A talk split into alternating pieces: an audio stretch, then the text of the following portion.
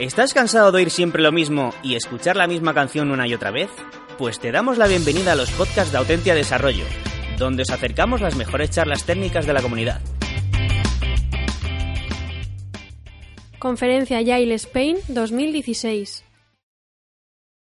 Story of an Agile Transformation by Mike Rogers. everyone. Thank you all for coming. Um, this talk is called Story of an Agile Transformation, and that's exactly what it's going to be. Uh, it's a story. It's my perspective. I want to share on something we did in the organization I'm working for, how we changed the way we're working. It's also a story of, I, of how I transformed myself in the process because I'm not an agile expert or anything. It's the first time I'm really experiencing it myself firsthand. And um, I want to keep you in mind that this is my story. You know, if you ask a developer of my team how he experienced it, if you ask someone from the business guy, from the business guys what they how they see it, they probably tell a different story. That doesn't mean they're lying or I'm not telling the truth. It's it's a very subjective truth of what happened over the last two years that we're doing this. Uh, and I just want to share my perspective. So, in order to understand um, the story a bit better, you probably need to understand where I'm coming from.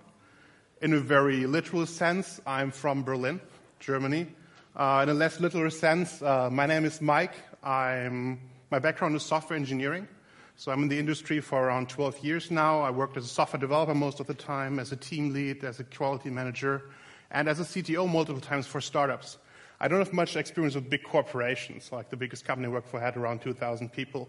Uh, so I was mainly focused on startups. And what I'm doing right now is exactly that. I am a chief technology officer of a startup in Berlin.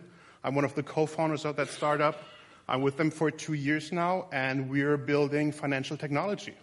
So the IT department is very essential to everything we're doing. And um, those two years, I see them in two parts. Um, and I want to start with the year 2015 when we started out and want to talk about a few mistakes we made um, that had quite a lot of impact before I then go into the transformation we started to react on what was going wrong. So in 2015, it's a very typical story of a startup. We raised money. You know, we started building up the team. The co-founders came together. We brought the core team together. We started designing the product, building the software architecture, doing all of that, right? I was working very closely with the CEO together to design the product. The sales guys were out there figuring out how does the market work, what do our customers want. We were uh, adjusting according to that. So we were designing it, we were building everything, the platform, and so on. And um, the first thing I did completely wrong, and that is my fault, is I was way too optimistic about how hard it will be, about how much work it is, what can go wrong. You know, we were working on a green field. This was not like the next e-commerce startup where you would just build an online shop and you know there's a checkout, there's a cart, there are products, there are catalogs. This was like something new. Uh, no one did it before the way we did it. So there was high uncertainty involved, a lot of risk that stuff goes wrong. And being too optimistic is extremely dangerous, especially if you combine it with the problem that um, you want to do everything at once, right? So I brought a design document from very early on in the process. That's early 2015 when we were talking about what we need. All those boxes, there are functionalities, there are features, there are ideas, there are other systems we need to integrate, whatever it is. I call it too much scope. And the combination of the two, being too optimistic about how fast we can build stuff and how much we want to build, it's extremely dangerous. And what you run into, what we run into, was that we rushed through all the deadlines and we didn't deliver anything because we never finished. You know? And that's super dangerous because slowly over those months that's happening and the first deadline falls and the second deadline falls and you still don't deliver, you know, the company loses trust in the IT department, loses trust overall. They start to distrust each other. Why are they not delivering? We cannot sell stuff. What's going on? Um, and also it deteriorates motivation. You know, people are not delivering, right? We're building stuff, we're building stuff, we're never finished, nothing goes out. Something is going wrong, right? Something was gravely going wrong. Um, and another mistake we made that piled up on top of that was that we had no product department. Um, it's funny, I distinctively remember a meeting very early on where all the five co-founders were sitting together, uh, and we invited someone from the outside, an entrepreneur. Uh, he was CPO of a startup in Berlin. He made a successful exit. It was a delivery, food delivery startup, very successful. And yeah, he was the chief product officer of that startup, and he was telling us, guys, you need a product department. If I would found a new startup, the first thing I do is build up the product department. It's the essential thing. It doesn't work without it. And I was listening to him, and you know, he had a lot of experience and stuff, but I was thinking, you know, he's the chief product officer telling me to have a product department. If I put the CSO in there, he's telling me the sales department is the most important department. I didn't believe him. You know, I was wrong. A few months down the line, we were sitting together in a room, and you know, we were thinking like, we five co-founders, we can, we can do that, what the head of product would do, right? We're so in sync, we're so aligned, we know the product in and out, we can do this. A few months later, we're sitting together, and the overall vision is clear. We were selling the same product we were building, but in the details, it was different. Like a very simple scenario, invoicing periods. When a customer gets an invoice, uh, in, what in, in what interval, and so on, right? The stuff that we were building and the stuff that we were selling were two different things. And at that point, we realized something is completely going wrong and we need to change our approach. And what we did was we brought in help from the outside. Because honestly, I was looking at it and it didn't work, but I didn't know why. It was not the first job I was doing, right? I was doing this for 10 years already. It always worked. And at this point, it stopped working for some reason I couldn't figure out. Uh, so we reacted. We hired a chief product officer. We brought him in. And first of all, he helped us sort through all the mess, right? Um, bring out an MVP, really reduce focus, throw everything away. There's too much scope thing, solve that. What is the essential, minimal thing we need to publish? We did that, we released something amazing. And in the first interview, he said, next to doing that and organizing a product department, I want to change the way you guys are building software, potentially change the way you guys uh, run your company right? But we have to start with IT. Let's start there, and then we spread it out later. And I need your support to do that, right? If the management doesn't buy in, doesn't work. And at that point, you know, it was my department, right? Uh, but I was willing to trust him. He was a very experienced manager. I was saying, okay, uh, I will support you in whatever you're going to do here, and I'm with you on this ride. So, um, one thing he told me we need to do is, he said, we need to talk about the year 2015. This is like end of 2015. Shortly before Christmas, he was like, the first thing we need to do is we need to talk about what happened with the team and have an honest and open conversation about what went wrong. We never did that before. We talked here and there in a one on one or a coffee, but we never came down together with all the teams, 10 people, and just talk about what went wrong. And I was extremely afraid of this. I was like, I was sure this is going to shits, right? The people will just vomit on the floor and they will just hate, right? For good reasons. It didn't work out. We felt that it doesn't work, right? So I was trying to push and be like, okay, guys, come on, let's finish the year, go on the Christmas break, let's all calm down, and then we come back in the new year and look at the situation, right? And the developer said, no, we want to do it now. Okay. I was very surprised because this was extremely productive and very constructive. I mean, it was still bad, right? There were still developers saying, I hate my job, which is something I don't want to hear because it's my responsibility that he likes his job, right? I'm his line manager, it's my department. Uh, there were people saying, you know, I feel very demotivated because we're not delivering, it's all taking so long, it's all, it sucks, and there are always deadlines and all of that, right? It wasn't cool. But on the other hand, they said, hey, we didn't quit, right? We're still here. We're committed to change this. We're committed to try this thing out, so let's do something else. And that's what we did, right? So with 2016, we started to change. We started this agile transformation. And the first thing we did was we introduced Scrum to have a process that is clear to everyone. What we did before was some custom stuff, right? So we did stand ups sometimes we had a board with a lot of tickets.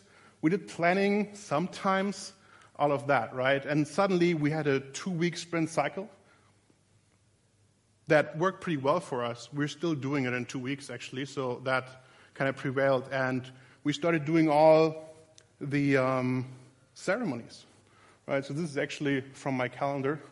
Uh, it's a bit distorted because of technical issues, but Uh, suddenly we had planning every two weeks, right? Suddenly we had a retrospective every two weeks where we could talk about what was going wrong. Suddenly we had a sprint review where the whole company was invited and where we could talk about um, what we did in the sprint and they were actually involved in the process. We had daily scrums every day and everyone was there and we furthered communication. So that was great. And another great thing is you could read up on the process, right? You could go there and read the Scrum Guide and be like, oh, that's why we're doing this. Before, everyone had a slightly different understanding of how the system actually works because it was never formalized. One other thing we did was we created a working agreement together. Um, that's actually the board uh, from the meeting. So we talked about it, we wrote stickies, we grouped them, we ranked them, the typical approach and we put a working agreement together based on the most important things we could come up with, and we did the definition of done. Uh, same process. How is our process? When is something done? And honestly, we were doing that because we were told to do it, but I don't think we got it at that point. Right? We did it because our CPO told us you need a definition of done, you need a working agreement. And then we did it in those meetings, and we never looked at it again because we didn't get it, right? It's like the CPO telling me you need the product department. Yeah, sure, whatever. I have to make that mistake. A few weeks later, a few sprints later in retrospective, some developer comes up with a problem in the last sprint. You know, the sprint before, some other developer built a new service, um, completely new, new functionality, and then he went on vacation. And then in the, in the current sprint, you know, I had to fix bugs in it because it was important. And there was no documentation attached to it. And you know, I didn't know how it all fit together, and there was just nothing, no README, and so on. How can we fix this? And suddenly, I think for a few people, it clicked. And they were like, and it clicked for me especially, right? And I thought, oh, it has a value because it's not common sense when something is done or not. I always thought you deploy to production, people using it, done. But that's not true. It's actually a tool that you can use to control what you're delivering, how an increment should look like, the quality of it, whatever you need, whatever is important for your team to do, right? So, I, again, I had to run into the situation of doing it wrong until I truly understood it. And, you know, it, it fundamentally changed my perspective on why you actually need this and why a formal document makes sense. It's the weirdest thing. So, we did the definition of done again. This time we understood why we were doing it. It looked pretty different, as far as I remember. Uh, it's still not perfect, right? It's not like now everything is fine and you know every increment we deliver is exactly like the DoD is saying, but you know we got one step further. It's a long process. It's a journey. And then there is a really hard concept when we were introducing Scrum that we had to sell to the business side, and that is we had to slow down which is tough because we're already behind schedule anyway, right? We rushed through all those deadlines we didn't deliver, and now we're telling them, guys, now we're doing something different, it's going to be amazing, but first we have to go slower. Hard to tell. Hard to, how to sell to anyone, how to sell to the business side. Impossible for them to understand, to be honest. Because all those concepts attached to it, like, you know, if you don't care about quality, your technical debt goes up. What? Who understands that? right, who is not a software developer. Code is rotting. What? That doesn't even make sense. Those are alien concepts for people who never develop software. I understand it because I experienced at some point. I made that mistake and then I truly understood, oh, this is what's going on. But it's like the CPO telling me to the product department. Until I did it wrong, I didn't really get it. So, and you cannot make them software developers, right? So this just takes trust. This takes a lot of trust. They have to trust the CTO, they have to trust the CPO that we're doing the right thing and this is actually necessary, not a trick or whatever, right?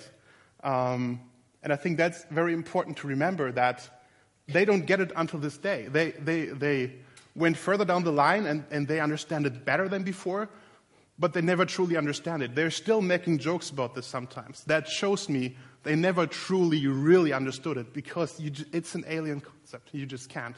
And as a CTO, you have to keep this in mind because you have to defend what you're trying to do here, right? Because they cannot understand it. You have to have empathy for them uh, and defend what you're doing uh, because it's the right way, but they have to trust you. We then hired uh, our first dedicated Scrum Master, which was pretty amazing. He's actually sitting here in the auditorium right now.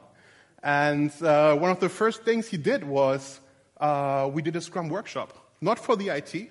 We already were doing it for a few months. We understood how the ceremonies worked and how it all, you know, fits together. We did it for the whole company. The whole company came together for two days. We rented a room, we went out of the office for two days. No work was done. We were just there doing Scrum. We did the PSM certification workshop, so we all built those animal websites, like a lot of you probably did before, right?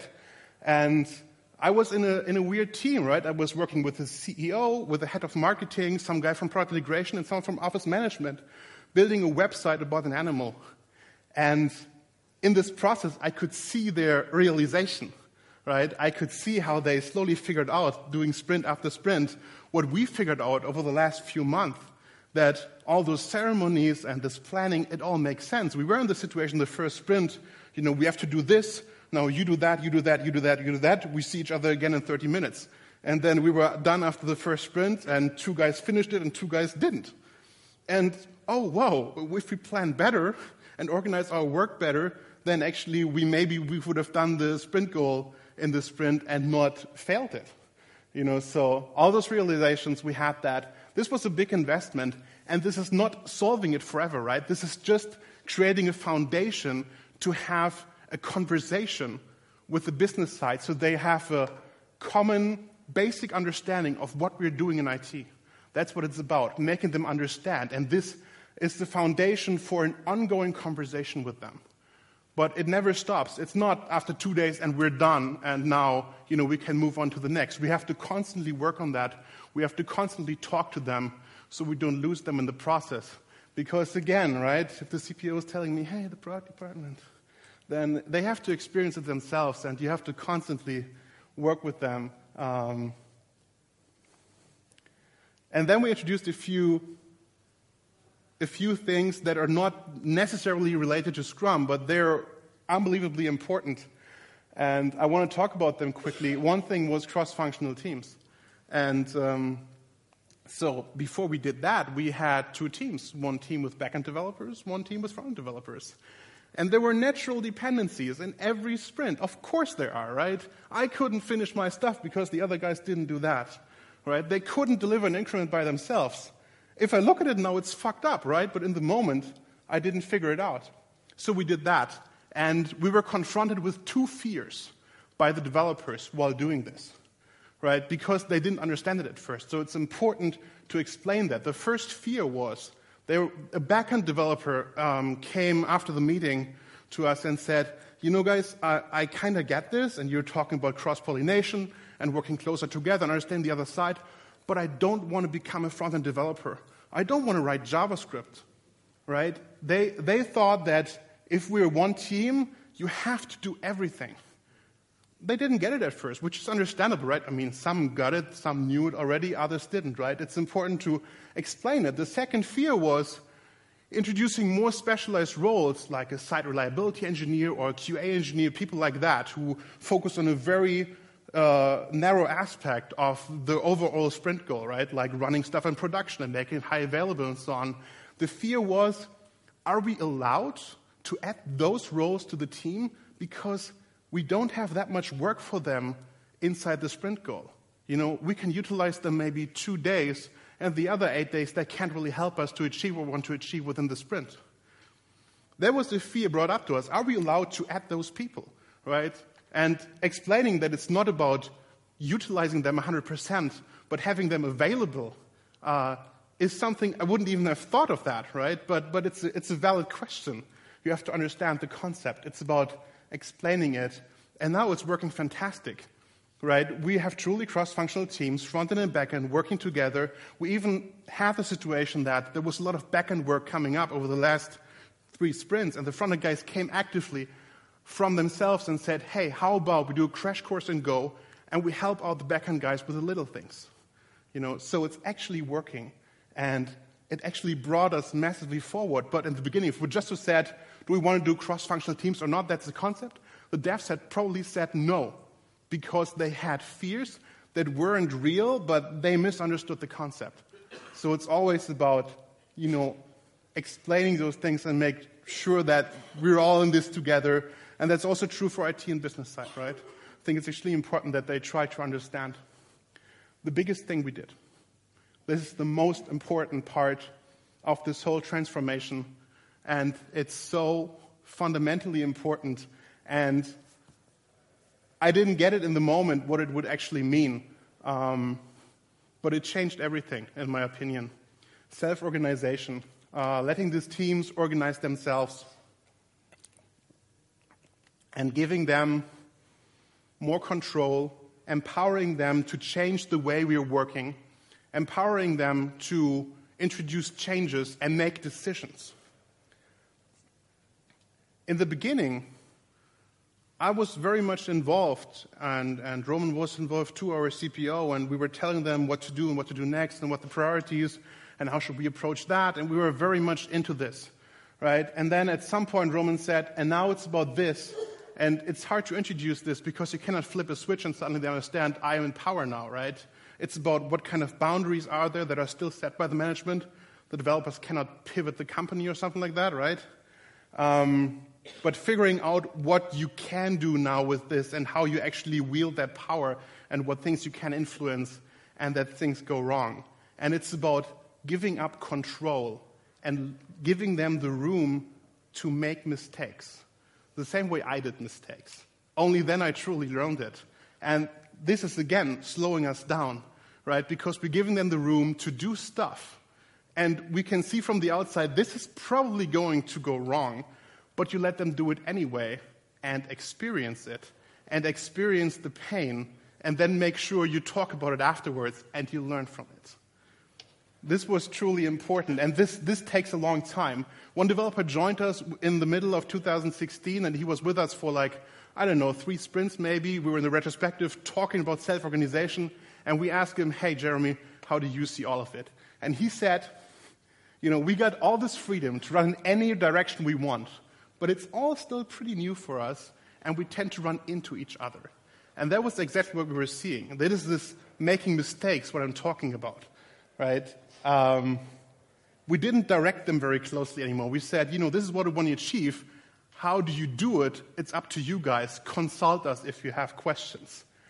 But this is hard because it means giving up control, right? And because it means seeing something will go wrong but accept it because it has benefits in the long run, which is very counterintuitive for a startup because we want to do things fast, we want to do things now, and I don't care what's in a year from now, right? Maybe we don't even exist anymore. But this is, this is an investment in the long run. And nowadays, you know, we are expecting high traffic over Christmas, and we have to prepare for that. And the developers approached us and said, uh, we, should, we should do something here. We have the following proposal. And we changed the sprint goal for the sprint that is right now running because they said, you know, something else, in our opinion, is more important, and we are following them. And if you are completely honest with yourself, by now they probably know better than I when it comes to really technical details because I'm not coding anymore, right? I'm looking at the big picture. But all the small details, you know, this won't scale and that won't break, they know much better. So empowering them to do that is extremely important. But it means removing myself from the equation. And our Scrum Master was pushing very hard for that. Right? Yeah, yeah, he's laughing. uh, he was like, Mike, this is not going to scale. This is not going to work. Right? You have to remove yourself from all the daily tasks. It cannot be that you are the guy who is deploying software to production and the developers can't. You know, they were doing the complete cycle, right? Up to the point where it has to go on the cluster. And then I did it. Why was that way, that way? I tried to protect me, the team, the company, whatever, because parts of the system are fragile, right? And I know about all the details, and I just wanted to make sure that no one made a mistake, because then, you know, you have a downtime or you have to clean it up or something like that, right? So I was doing the last step but then I'm not on my desk all the time, right? Maybe I'm in meetings for two days, and then someone finishes something, then it takes 72 fucking hours to deploy to production because I'm not available. That sucks. That sucks hard for the developer. It sucks hard for me because I have this pipeline of emails. Mike, deploy this and that. It, it, it's nothing is positive about this, right? Nothing at all. But I didn't see it until someone told me. And then I realized what a big mistake that was. And this is working well. I was flying to Spain on Wednesday. I'm here on the conference now. I didn't get a single call so far. I guarantee you I fly back on Saturday. Until then, I don't receive a call either. It's just working now. And yeah, we made a few mistakes here and there, but nothing gravely, you know, it's all controllable risk. And now I'm free to do this and I don't have to worry. Sure, I'm on Slack and I'm consulting and, you know, giving some hints and so on, but I could turn off my phone and it would still work. And achieving this is probably the most important of this whole transformation we did. This is, this is the kicker, right? This is the important part. That they are now running this thing without me. And I can disappear for two weeks and it's still running. Amazing. It's amazing. But it's also a painful process because you go through a lot of iterations of mistakes and figuring out why that happened. But you know, I came into the office a few weeks ago, uh, pretty late at like 11, and one developer was approaching me was like, "Yeah, so we had an outage in the morning. We were down for two hours, but it's fixed now. We will send you the post-mortem later." I, I didn't even receive a call; they just handled it. I would still get the call on Saturday probably, but you know, it was amazing. I came in and there was a catastrophe going on. I didn't even know about it. And when I finally appeared, it was all fixed already. So it, it's truly working. It's not bullshit, right? And it's about empowering them, and I talk about that in a second after I talk about self selection a bit more. Self selection is another thing we introduced. It's amazing. And this worked like pretty smooth, to be honest, right? So in the beginning, our hiring process was like, I get the CVs, I filter through them, I say yes and no, I do the first interviews, I say yes and no, and then I invite some devs to talk to the people, and then we hire them or not. In the meantime, it works the other way around. The devs are working with HR together, right? And I'm not involved in that at all. They're looking through the CVs. They are working with HR every week. There is a meeting with them. I'm not in that meeting anymore, where they're discussing the profiles and discussing, you know, what we can tweak and so on. Um, and then they're reviewing the CVs. They organize the first interviews. They organize code assignments. They review all that. They make the decisions. They go to the interviews. They changed the process recently. There is now a team of two interviewing for technical, and then the team at all completely to interview for social skills, cultural fit, and so on. Um, they did that themselves. And I just come in at the very end for two reasons. One is optional and one is required right now. The optional one is I want to see the candidate because still my department, and maybe I see some red flag and then I can discuss it with developers, but that's like, I could stop doing that. It would work right? I could stop doing that and just trust them, but it's like I'm, I'm curious, right? So why not? It doesn't hurt. The other one is required. I still have to do salary negotiations because it's not transparent yet. It's not transparent who is earning what. Um, and that's a very advanced topic. I don't think that's something we can solve in the near future. I would love to solve it at some point, but that's why I still have to be in the process. But the developers are the gatekeepers and they're deciding who's coming in and who's not, and they're deciding who's going.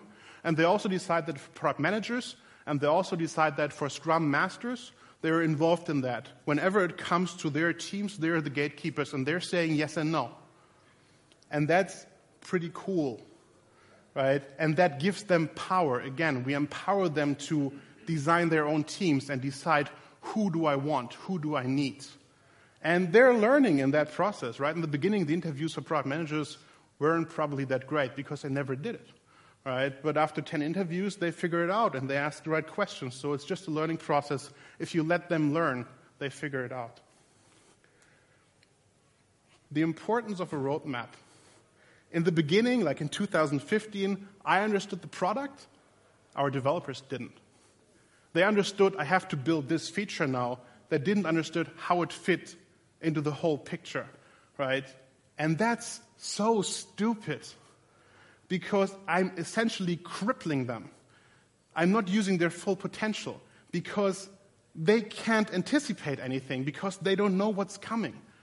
You know, if they know what's coming up next, they have the chance to actually react to that and be like, you know, I'm building currently that, but I know in four weeks from now we will do that, so I can already prepare something here. It makes sense for me. They know where the ship is going a few months back, I told them, hey, uh, we got budget. I want to create a third team. I want to hire five engineers. And they said, sure, that's great. We have no idea who to hire because we have no idea what we're going to do two months from now. That's a fair point, right? And that's right. And again, our Scrum Master said this is one of the main obstacles of scaling. You need to figure out your backlog and you need to have a roadmap. And now we have a roadmap. And the whole management is committed to it. The stakeholders were involved in creating it, right? So it's actually holding up. Of course, it's changing, right? It's a startup. But I know that over the next six months, I will probably work on those five tasks, which is pretty cool. And um, I can look further and see, and probably in a year, we will work on some of those. Things will change, I'm aware of that. Um, but it gives them power to understand where the ship is going and give us feedback on how we should handle it. Right? They're smart people, and I should use them to their full potential and not just believe that I know the right decisions and they're just the code monkeys doing it in the end, right? That's not how it should be. And the roadmap is a tool for them to have a constant reminder of where we're going, and when it's changed, they see it. It's in Confluence for everyone to see. So it's quite important.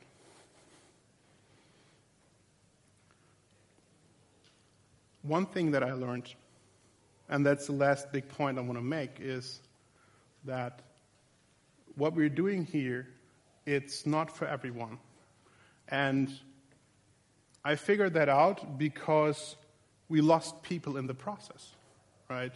So people left us because of what we were doing here, because of Scrum, because of self organization, because of the things we asked them to do that they weren't doing before and they weren't comfortable with it. A lot of people enjoyed it, right? But we lost some of it. And you have to be aware of that if you're doing such a massive cultural shift that um, you will ask some developers to do things that they didn't do before and they don't want it because, you know, mm, they just want to sit on their desk eight hours and code. They don't want to make all those decisions that I asked them to do. Some of them strive in that environment. They're saying, yes, I want to have more influence, right? So this is amazing. I can actually now have an impact on the company. But it's not for everyone. And that's, I think, very important to keep in mind. And when, whenever you ever you do such a transformation or you, you try to massively change the way uh, you're working with your teams together and you're working this company together, be prepared that this is happening and people will be leaving. But you will also attract talent that is looking for especially this, right? I mean, everyone is talking about Spotify for some reason, and um, I think they have a very extreme approach to doing things, and it has advantages and disadvantages, but they're very opinionated on what they're doing, and they're attracting exactly those people that want to do it with them, right? And maybe it wouldn't be for me. I could imagine maybe I wouldn't be happy in the environment. So it's just important to be aware of that. And in the end, it's all about people, right? This whole transformation we're doing, um, it's not in the first place to make more profits. That's a nice side benefit if it's all working out, right? But it's actually about the people. Those are pictures from our actual office. Those are actual people working for us. And we need to create an environment where people have fun. They want to work with us, right? They want to come in the morning and they're motivated and saying, yes, I want to work on the product. I want to build a fucking amazing product with you guys, right? And they should leave in the evening and enjoy their day. And that's not working every day, of course, right? There's always light and shadows. But overall, um, through this journey, I think we improve the environment we're offering our employees a lot. And we will continue to work on that. Um, and it's never going to be finished. It's never going to be perfect. You can always improve stuff, but you should actively work on it all the time and constantly. And it's not something you do once and say, and now it's better and we're done with it, right? This is a project for as long as this company exists. And when we're at a comfortable place in IT, we hopefully spread it out through the whole company and change the way other departments are working. Um, I'm trying to say this is a journey that's never ending and we can always improve, but I'm amazed that how much we achieved in 11 months. It's just 11 months since we started, and we got so far, and I cannot imagine where we will be a year from now because of what we did so far. That's it. Thank you very much.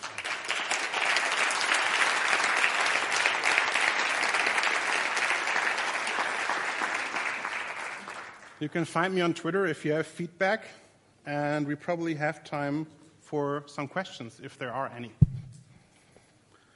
Do we have a mic?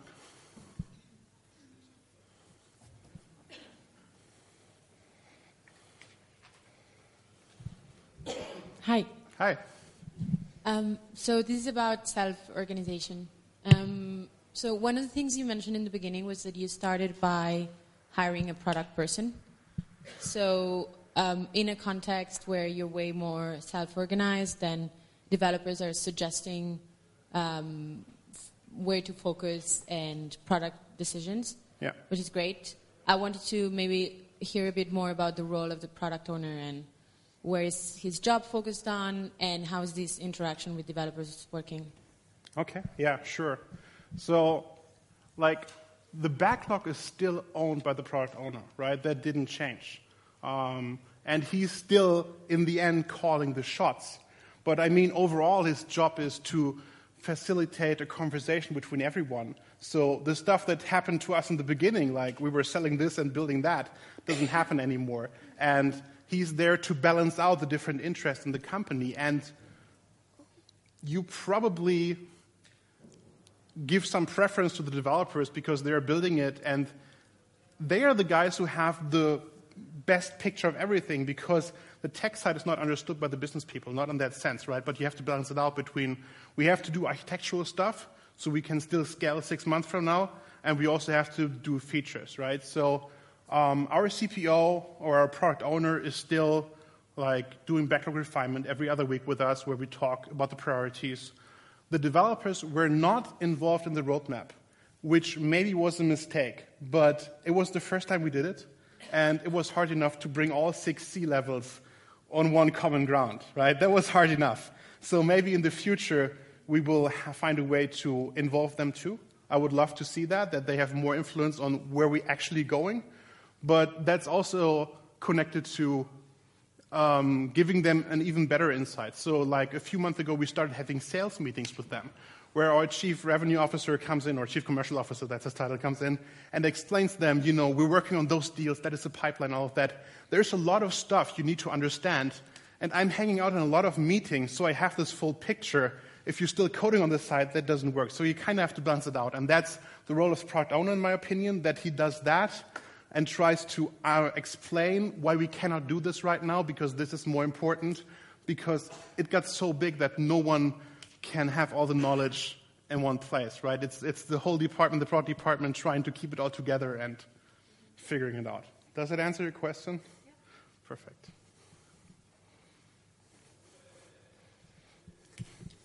Hi, um, thanks for the talk. Um, uh, you have pretty much described as well uh, the, the same journey that my company is going through when it comes to the agile transformation. So I, I really felt uh, really identified with your Nice. speech. And um, just like you, uh, I think the, the long term advantages are pretty clear. And I'm very happy to say that we are becoming self sufficient now as a team after a, very long journey, or at least it feels like it.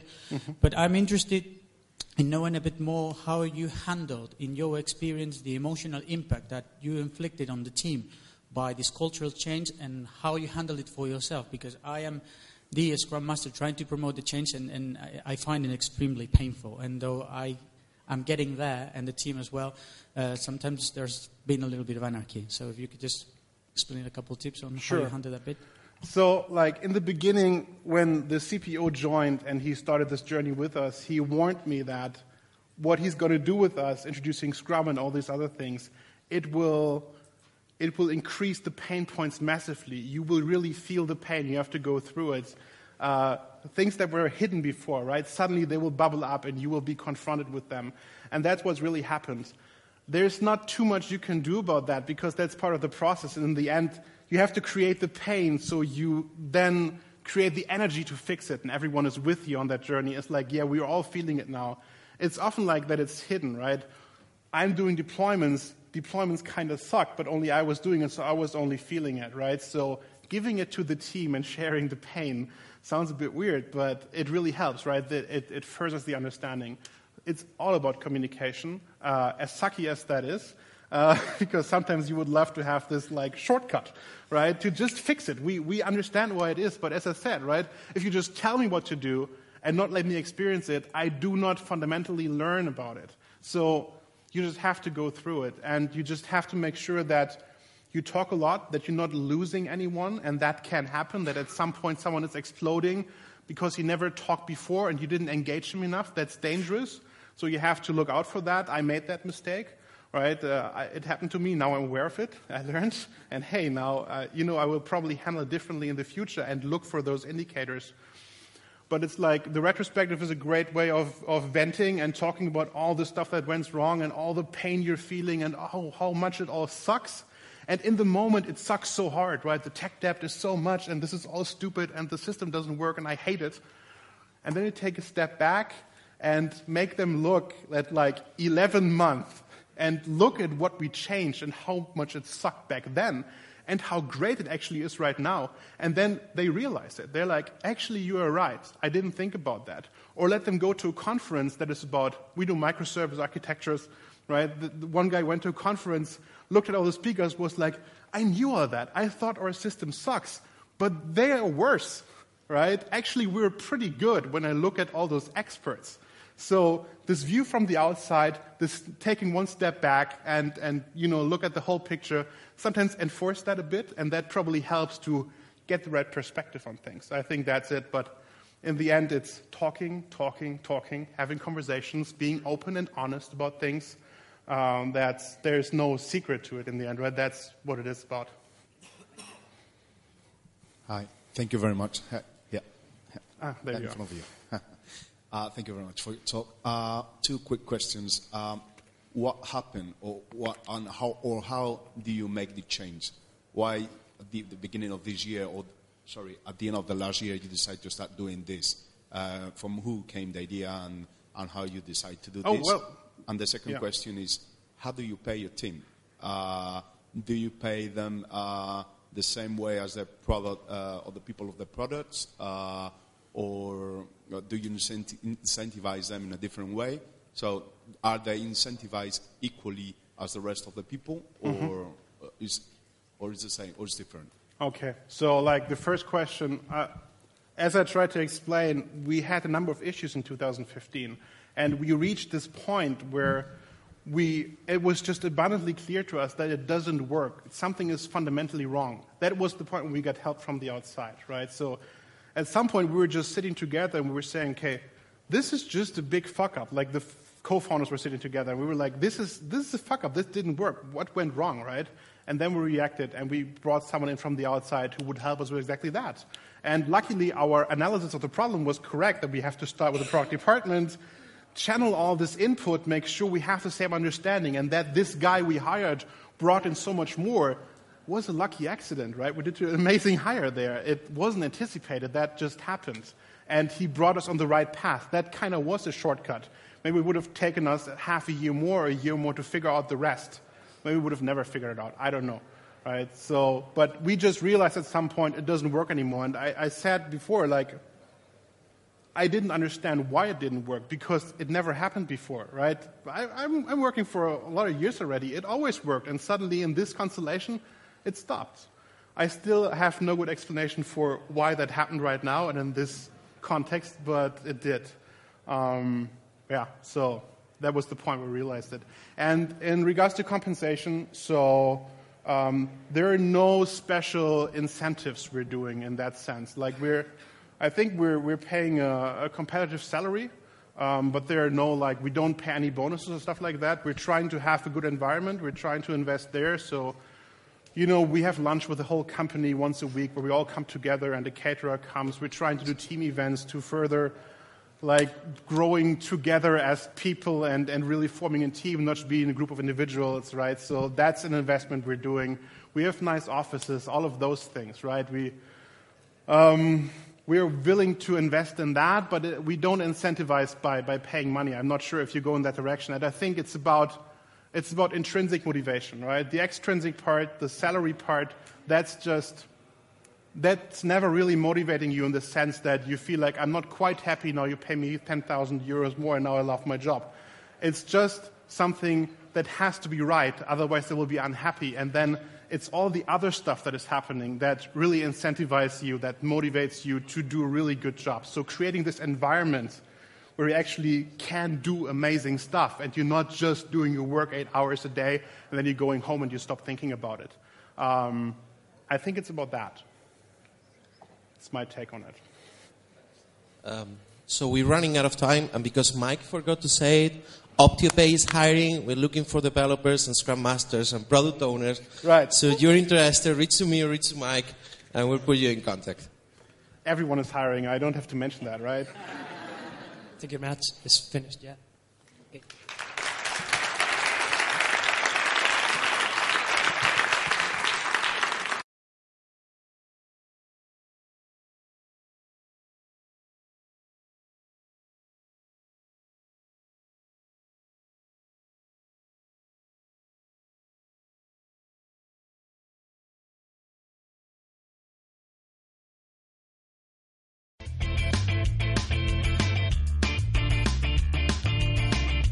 Si te ha gustado el podcast y quieres estar a la última en tecnología, suscríbete a nuestro canal de iVoox y escúchanos donde quieras. Para más información, autentia.com.